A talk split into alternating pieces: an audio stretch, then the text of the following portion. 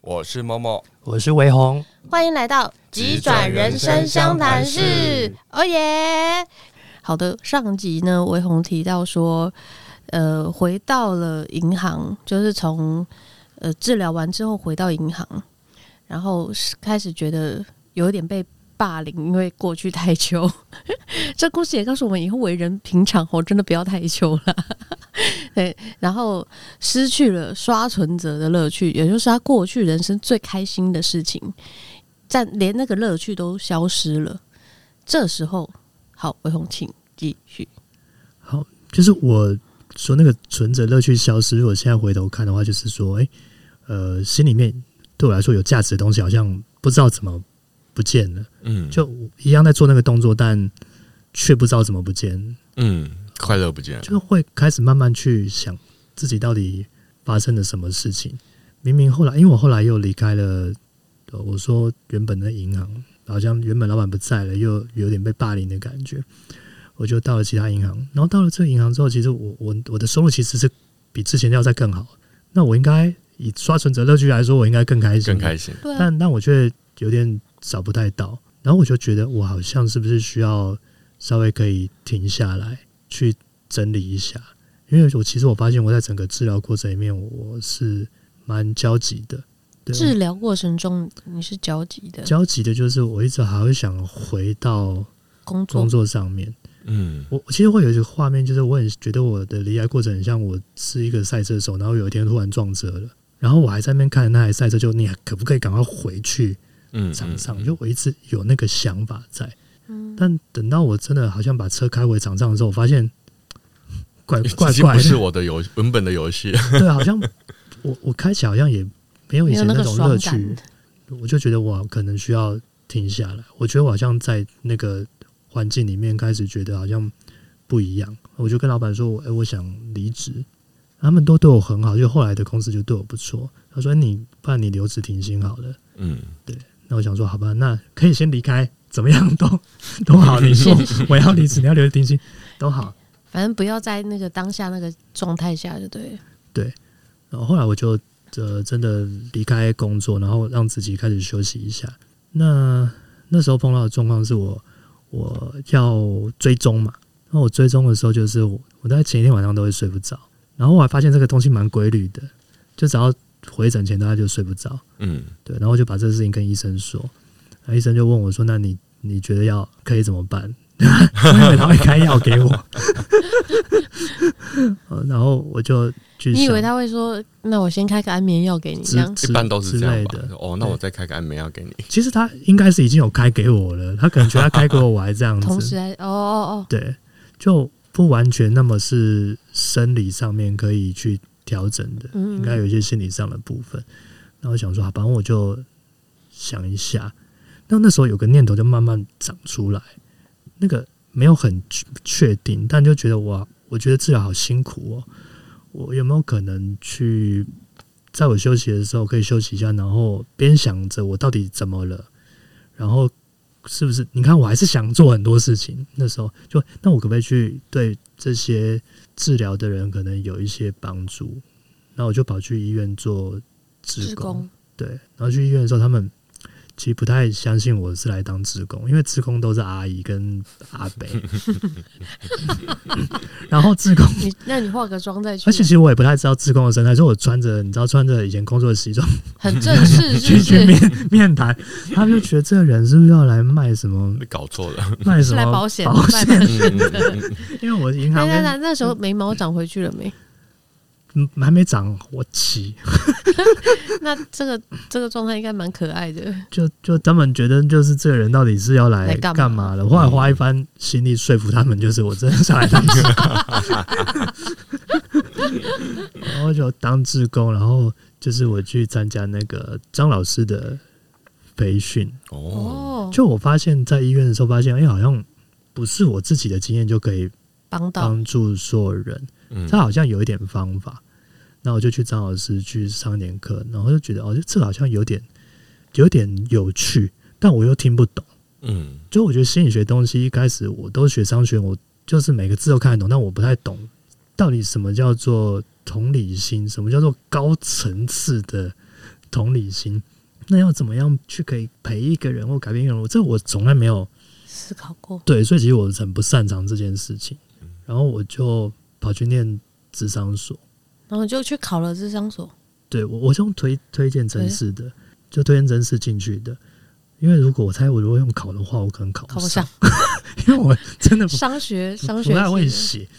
但呃，我觉得吸引他们的是我的生命经验，就像我们一样，嗯，就是呃，我智商所的教授他们其实很相信一个人的生命经验对一个人产生的影响，那他可能有这样的特质，可以透过一番培养之后成为助人者。嗯，就是、心理师这块生命历程应该真的会有。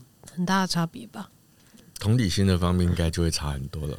对，他们有一种角度，就是助人者有一种叫做负伤疗愈者，嗯，有这样的哦，负伤本身是他本身是受受过伤的，但这个伤他从里面找出一些对他有帮助的意义或价值的时候，对于他去帮助别人，其实是更具有一种很独特的力量，有点像巫师。嗯，所以我们现在面前坐的是张巫师。我有时候都会开玩笑说我是科学的鸡童嘛。嗯嗯。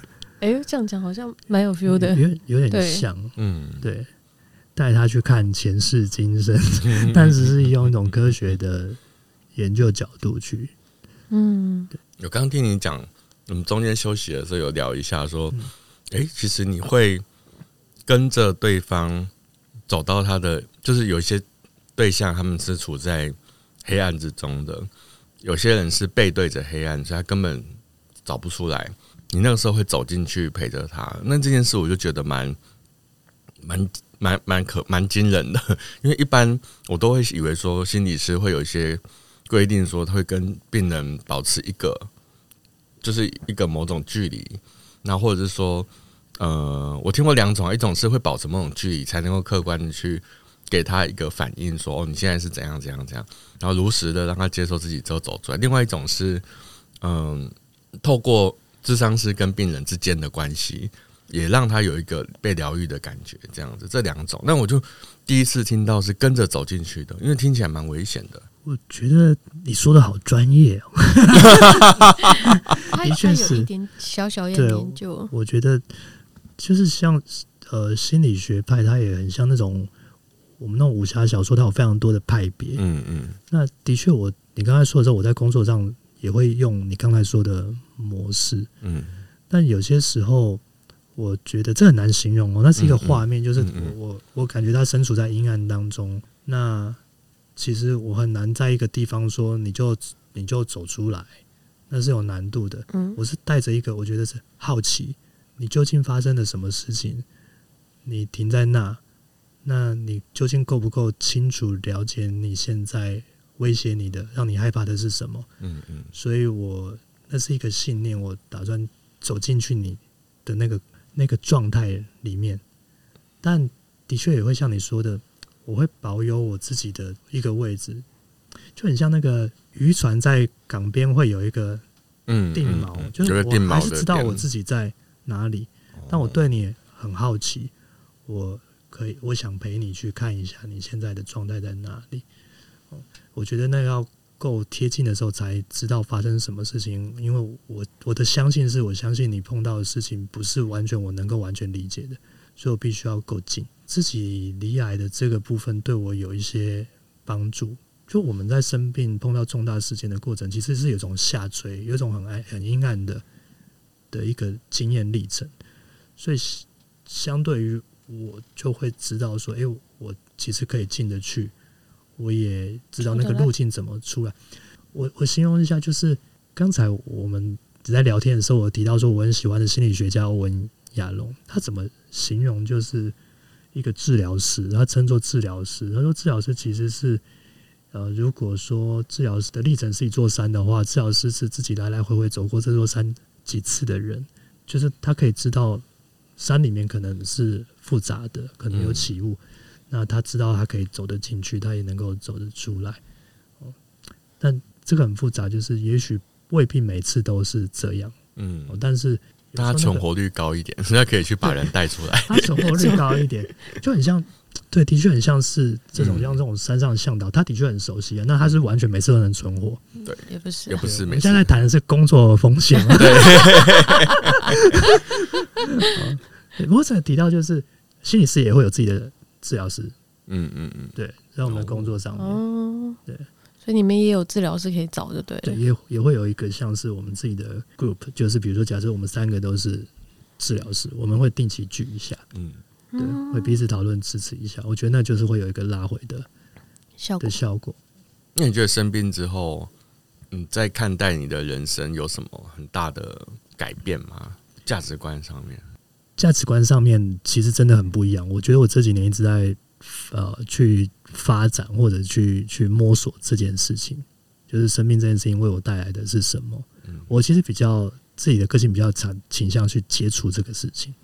就我我常常习惯在医院检查完之后，我不会很快离开，我我会坐在那边待一阵子，去感觉一下。你是说你自己的你自己生病的部分吗？对，我去追踪检查的时候，后期，嗯，前期是很想离开了。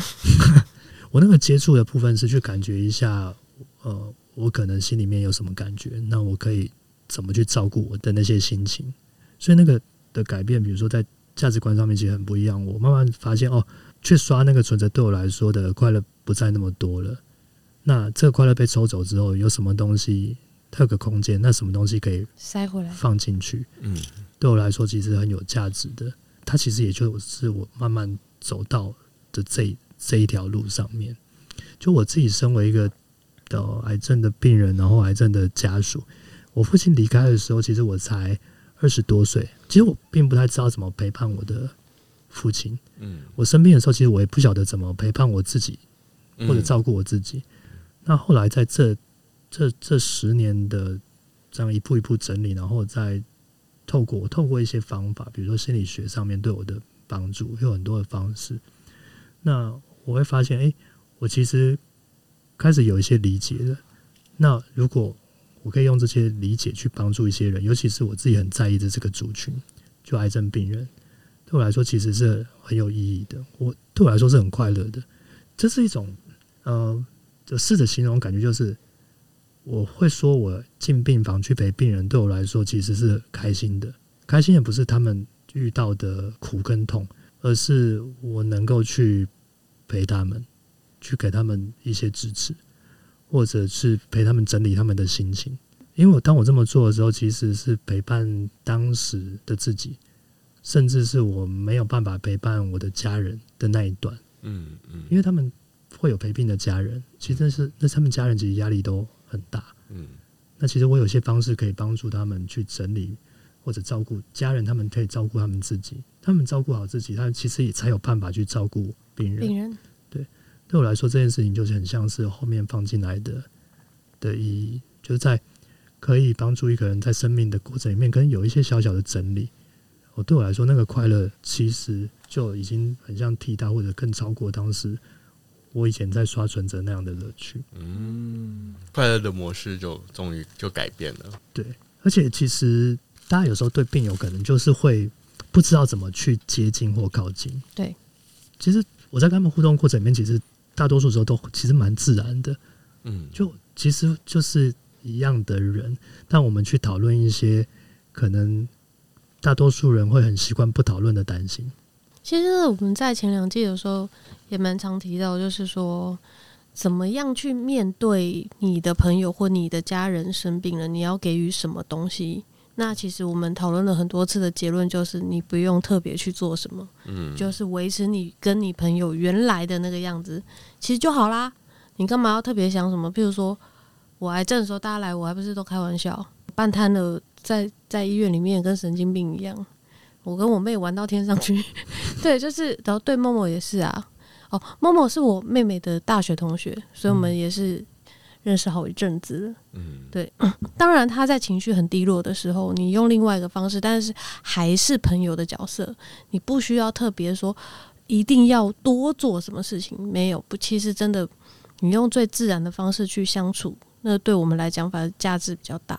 我现在回想啦，就是当那种很需要帮助的时候，说真的，我们也没有办法归纳说一定要做什么。对啊，反而是那种很明确知道自己一定要做什么的，有时候会搞砸。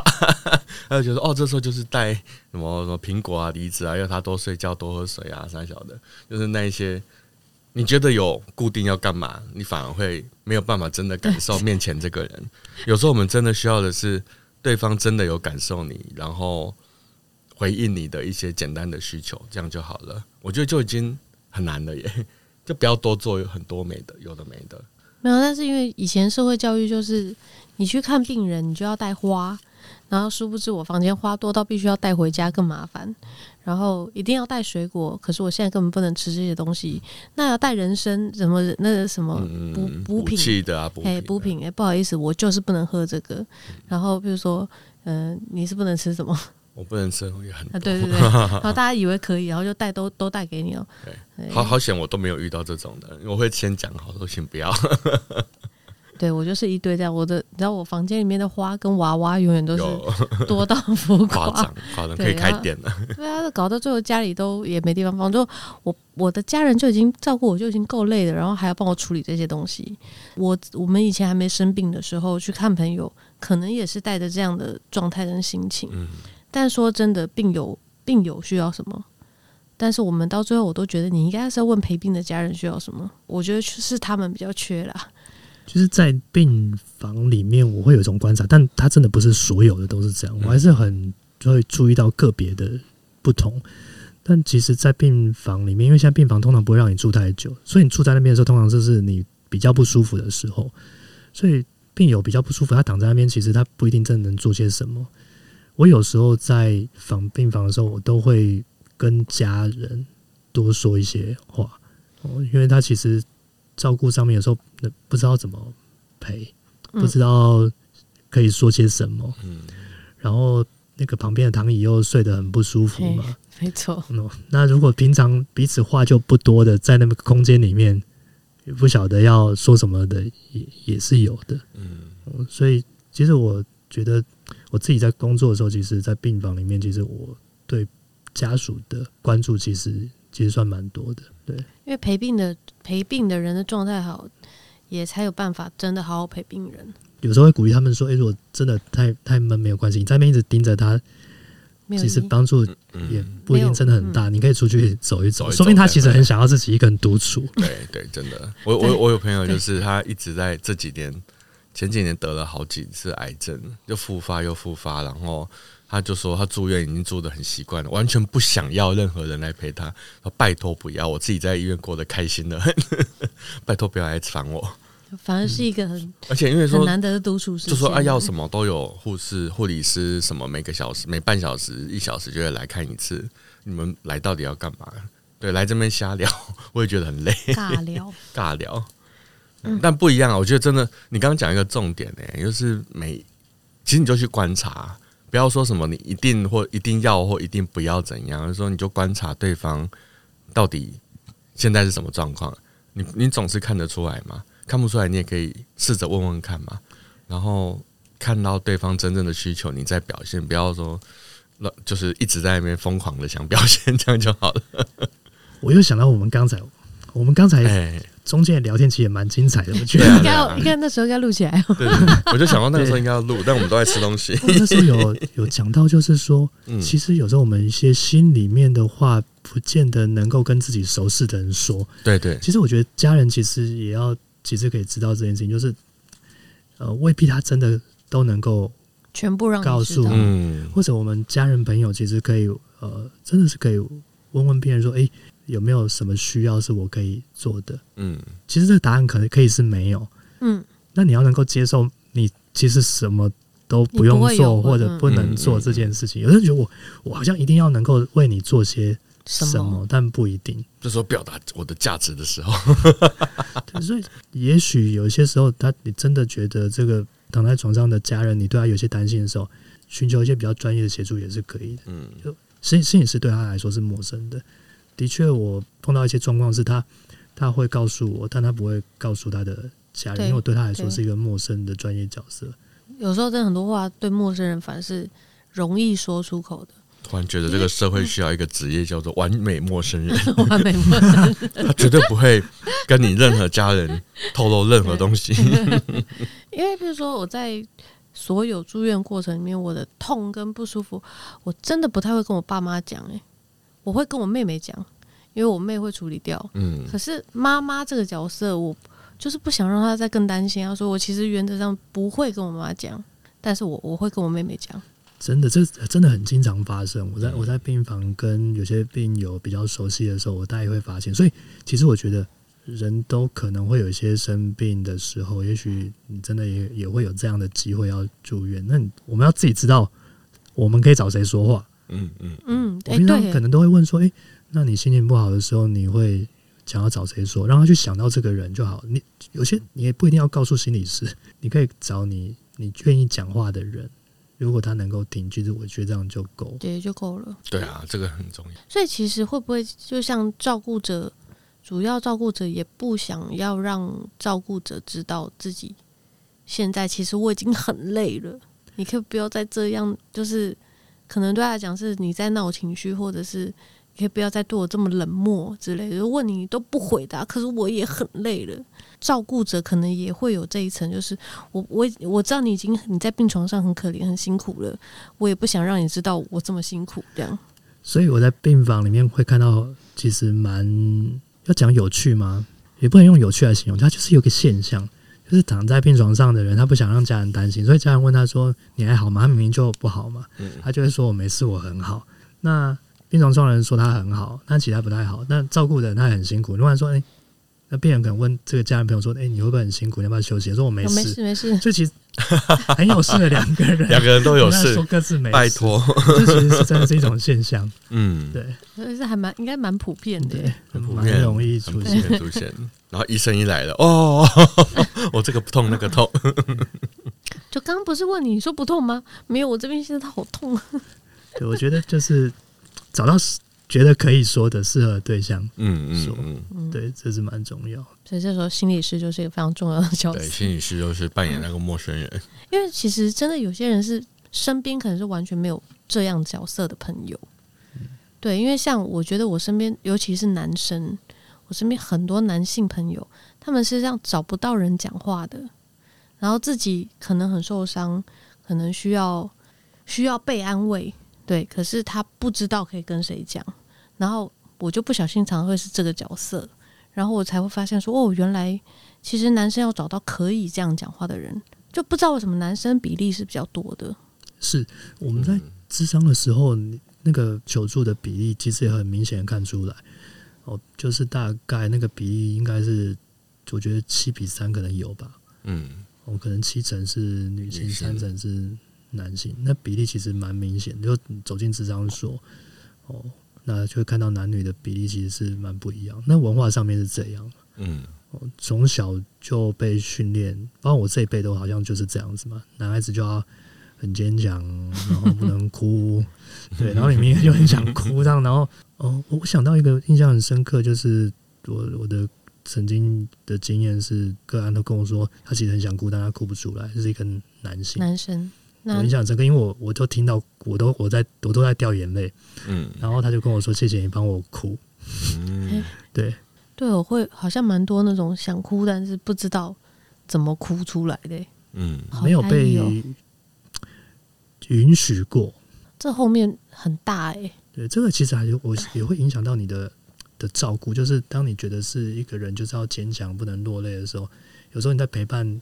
另外一个人的时候，你会无意间把这东西传递给他，嗯，对方也不敢落泪，这样，然后你也不敢落泪，大家都要跟在那边。对我，我我有印象，就是那个病人病人家属是男男生，那我就跟他们讨论说，诶、欸，在这个治疗的过程里面，心情其实蛮重要的。然后那个家人那个男男性就说，哦，对对对，要很坚强，对不对？心情要很坚强。我说，就是。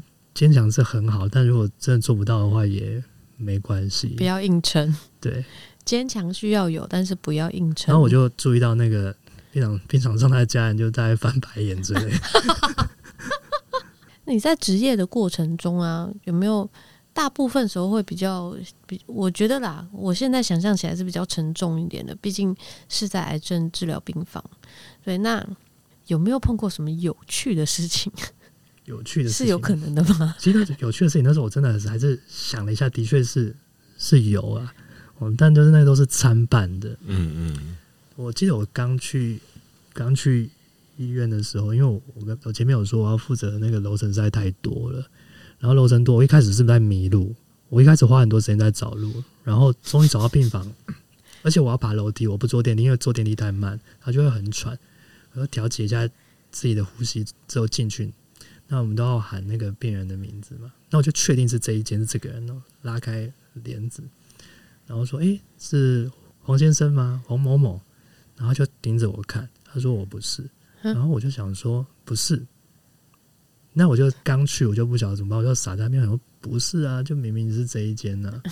然后我就想说，哦，不是谁谁谁吗？我就再问，不是谁谁谁吗？他说真的不是，我就准备要离开，说啊，那我可能搞错。然后说，哎，那个心理师你，你刚刚喊的是我主治医师的名字。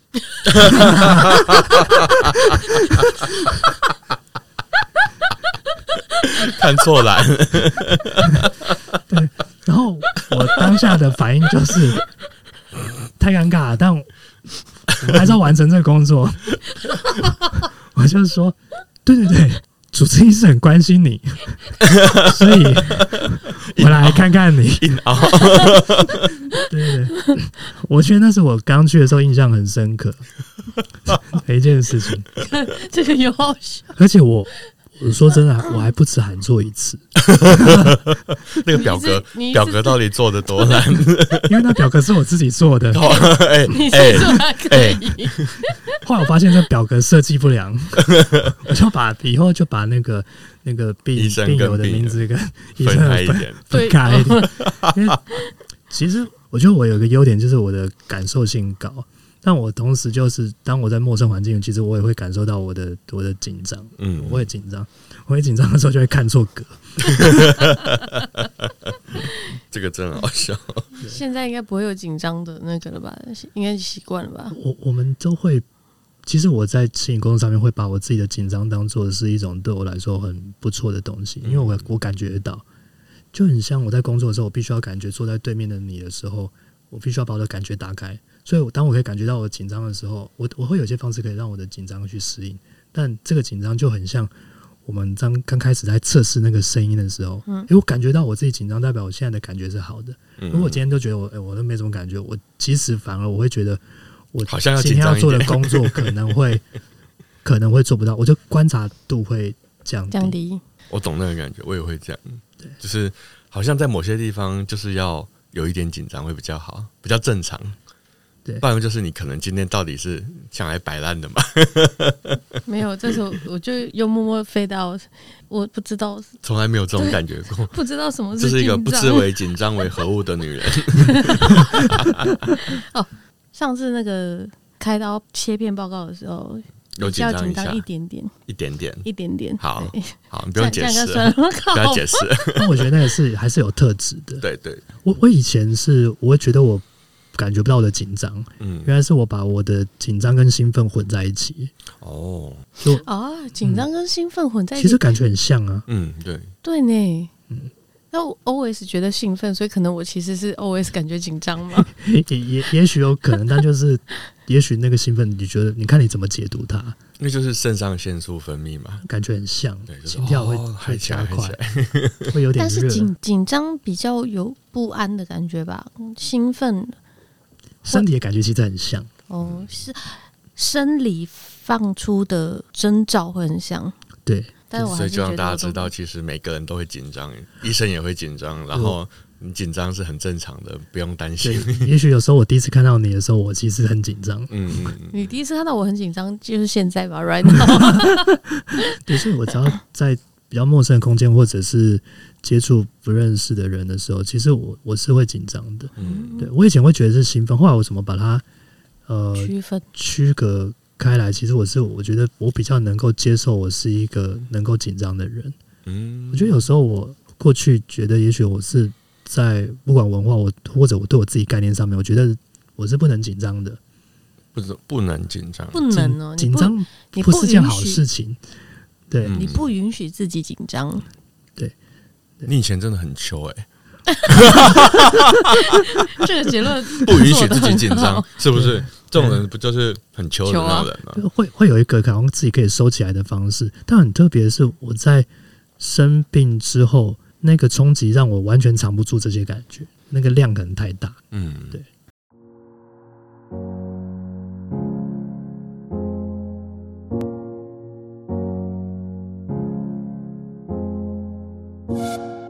我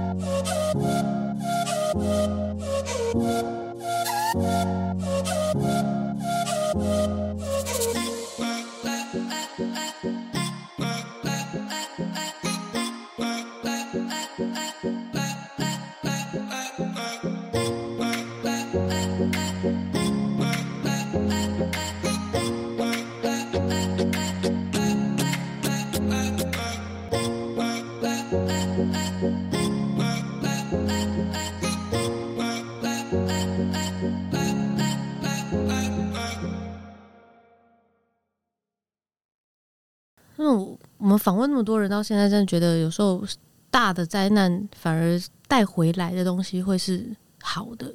像我自己讲，我都会讲说我比较慢活，你不要跟我插嘴。嗯，插什么嘴啊？你现在哪有慢活啊？我有，我现在走路还是很慢。我我只能我只能慢慢走，在慢慢走的过程里面，这就是慢活的一种。好啦，不要断气。好啦，其实我算蛮同意的，就是整个环境的速度其实是快的。但我们如果有办法注意到，我们在某些时候是需要慢，而且我们可以用一些方式慢，那其实就会有帮助。因为你如果一直都很慢，其实我会被环境淘汰掉。嗯，你想想看，有一个心理师在医院里面走，然后走路都走得很慢，然后事情都做不完。所以其实我我平平时有时候我在访病房，我走得很快，但我会选择就是我会知道我需要稍微慢下，因为我如果很喘，然后。还在那边上气不接下气走进病房，你的病人会看到会什么感觉？你，的肺有你的肋骨被切开，然后肺是有切、切掉一块的，切掉一部分。然后你还可以这样爬楼梯，跟走很多路。其实那蛮需要的，就是说我们的肺的功能，因为这个比较医医疗专业，就是肺的功能其实还是蛮蛮强大。就你少了某一个部分之后，其他可能还可以发挥不错。反正你还蛮需要去锻炼的，更多训练。对，嗯，像我声带手术之后。医师给我的建议就是多说话，一直不断的说话。那我们以后每集都找你来，就是说话可以可以可以锻炼训练的。那刚刚说那回到病房，我会在快要到病房的一段距离的时候，会让自己刻意慢下脚步，进入一个比较慢的状态。甚至我会在一整天，比如说很忙碌过程里面，我只要到下午三点，那这样会被别人发现我秘密。下午三点之后，其实我就会刻意放慢我的。节奏了，没关系，我们听众也还没有多到这么多了。就是哦、呃，就是心里面会提醒自己，我觉得这个蛮重要。嗯、但环境的确是是快的，对，我们能够我们能够做的就是控制自己的某一些时段。我觉得那个选择很重要，就是在好像很多不能选择里面，其实还是可以找到自己可以选择的地方。嗯嗯嗯，然后在我们碰到生命这种比较重大的挫折的时候。可以去找到对自己有意义，或者是还可以再发展出一些新的技能的方式的时候，对于自己可以呃从这个低潮里面再往前跨几步，其实是蛮重要的。嗯，因为那些低潮都是事实，那些那些不舒服都是事实。对，但我常常跟我工作的对象去讨论，就是在这些低潮里面，我们先看清楚这个环境到底发生什么事情。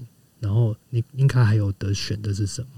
那很重要，因为人在很容易焦虑或者是有一些负面情绪的时候，都是因为觉得我的人生失控了，嗯，我没办法控制，所以能够找到一点点的控制感，就是可以稳定自己很好的方式之一。嗯嗯，对。好，我们刚刚问到就是你就是好笑的事情吗？那你是讲你自己很可爱的经过，就是把。把主治医生当成病患来叫嘛？那在那在你职业的过程里面，有没有什么案例是让你很感动的？就譬如说，有一天突然有个病人回来送，就跟你道谢，或者是送你一台玛莎拉蒂。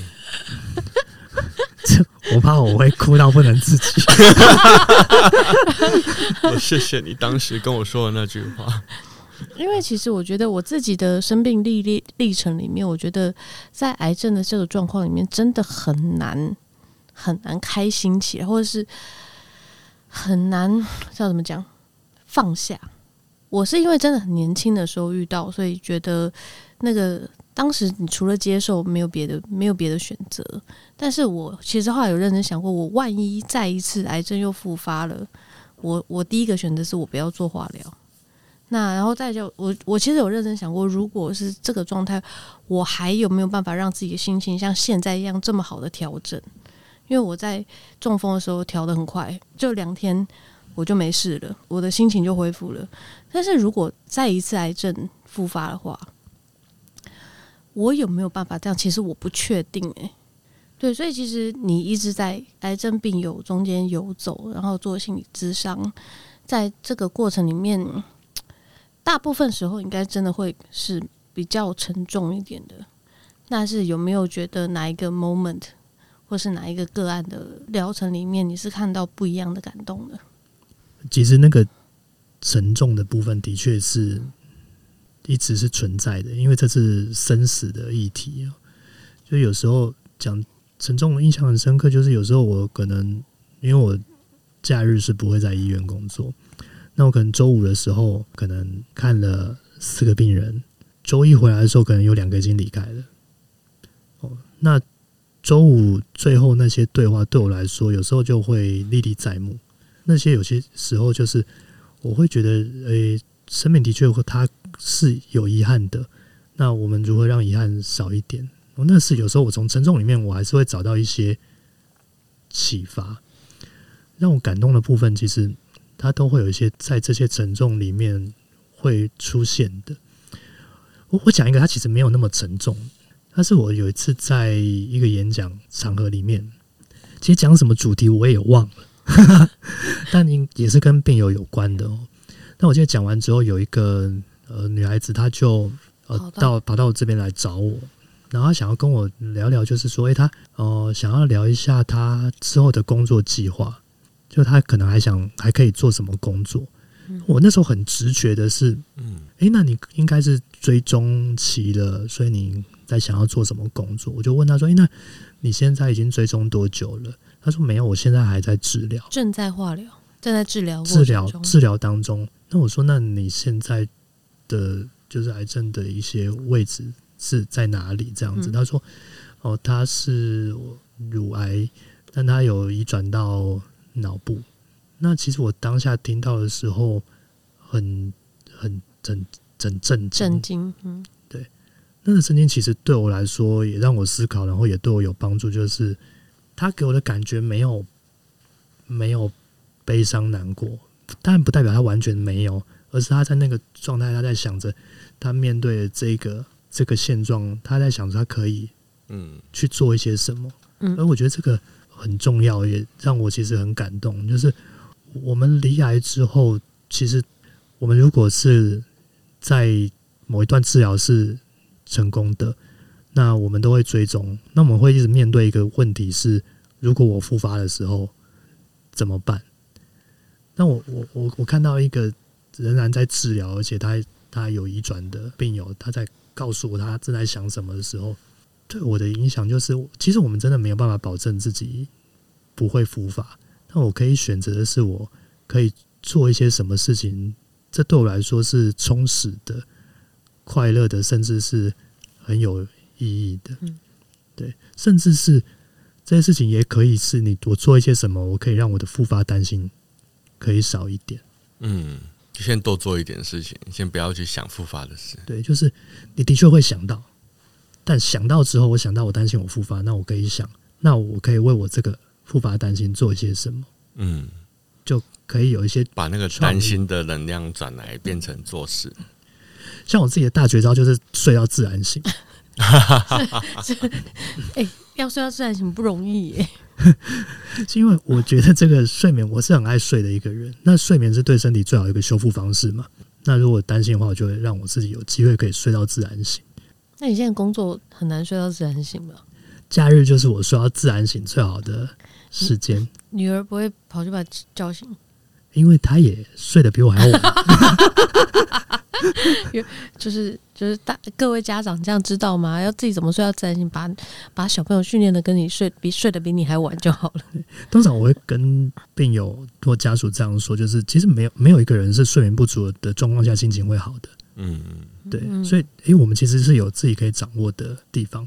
那当然，如果你睡不好，那又是另外一个题目。那我们怎么去处理这个部分？对，我觉得那个那个。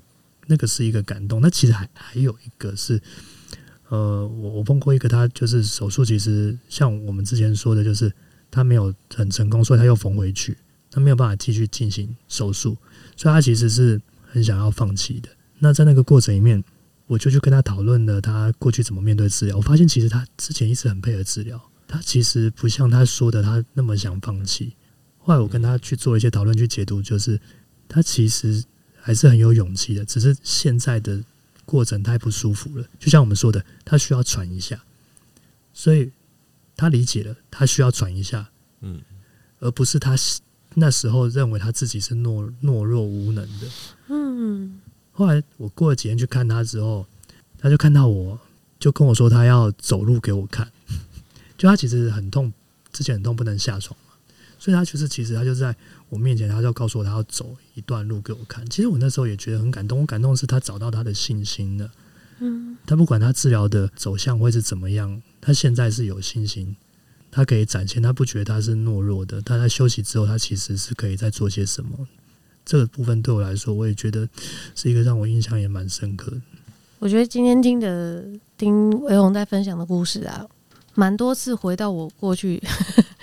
就是经常住院的那个很多很多回想里面，那嗯哎、欸，所以你刚刚说你也是蛮长，其实反而比较多是在，也不是比较多啊，是会花点时间在陪病者的聊天里面。是每一间医院都有这样的咨商师在吗？心理师不一定，通常都是比较教学型的医院，可能比较大型的他会有，但这个是一个可能。趋势啦，就是未来大家可能都会广设。对，其实说有时候家人在照顾病友上面，如果觉得有一些难度，或者是你自己是正在治疗的病人，其实也许你也可以问一下你的护理师或主治医师，所以有没有心理师可以来跟我。那我在想说，会不会有一些病友只是只是觉得说我只是现在身体很难受，所以我现在心情很糟。等我不心身体不那么难受的时候，我就不会有心那么糟的时候。所以智商是对我来讲应该没有用。这的确是有可能的哦。嗯，我就是因为这样想，对，我就是因为现在很痛，所以心不好嘛？怎么样啊？对，因为你痛，心情一定不会好。但其实它有一定的比例，我有观察。那或又或者是我自己的经验哦，就是我自己在治疗后，我也有去做心理咨商，因为我发现我身体开始越来越恢复了。但我会发现有些地方好像不太一样，嗯，那好像个我的过去的价值观不太一样，甚至我们在病友现在离癌的人的年龄层是下降的。其实很多病友他不是退休后离癌，他是在职离癌，甚至他是在学的时候离癌。那他离癌之后，他其实要重新认识他的身体的状态，他身体其实还是默默在跟他的心理在做交互影响。那他怎么去继续完成他的学业理想，或者他的工作，甚至职业发展？那个都是可以讨论的。谢谢维红，他用两个身份来跟大家分享了他的这个，分享了很多东西。我觉得这个真的跟过去分享不一样，真的应该来第二季才对。真的。好，那要不免俗的，虽然说你有两个身份，我们上一次贝斯我说两个身份说要有留两句话嘛。对，我觉得维红也可以，你觉得呢？好啊，可以啊。感觉他可以讲更多。可以，可以。对。站在曾经是癌友的立场，你有什么话跟正在跟病痛战斗的朋友说的？嗯，我觉得他都会有些互相连接。如果在以病友的角色来说的话，其实我会想说的是，其实我会相信你碰到的状况其实是无比困难的。如果当你觉得辛苦跟艰辛的话，其实你可以相信你自己身体的感觉，这个其实蛮重要的。相信自己身体的感觉。对，好，那站在咨商师、心理师的角度，有没有什么话要送给不管是身体有病、心里有痛的听众？一句话，它其实可以顺着前面那一个有一些连接，就是当你碰到这个无比困难的状况的时候，其实我依然相信你可以在里面找到你的选择，跟你可能可以发展出新的意义。这其实是一直是我的信念。诶、我很喜欢你在粉砖里面有写过，踏进病房不只有黑暗，我一直相信有从细缝中透出的光，来自对方的身上。我觉得一个人在陷入呃悲伤或者困难的心境的时候，呃，我就会用白天黑夜来形容，就是你就在黑夜当中，但其实白天是存在的。就像一个人，他其实有悲伤难过的一面，也会有很有正向力量的那一面。在那个困难的状况底下，你那些悲伤跟黑暗其实会布满你整个生活。我都希望可以试着找到那个缝隙，它其实有光的，而且那个光是来自于这个人身上，不是我告诉你可以怎么做。我相信你知道你自己可以怎么做。我一直很相信坐在我对面的人，他知道自己可以怎么做。好的。再一次非常谢谢维宏来跟我们分享了两集。其实真的本来是想要访问他一集的，我太多话搞错了，不会，我觉得渐入佳境，所以我们尽量没有，我们就喜欢你这么多话的来宾。啊、没有话，我们我们可能会想说，看怎么办？怎么办？不会啊，不会，就我就就变成我们两个废话嘛，就会一直废话。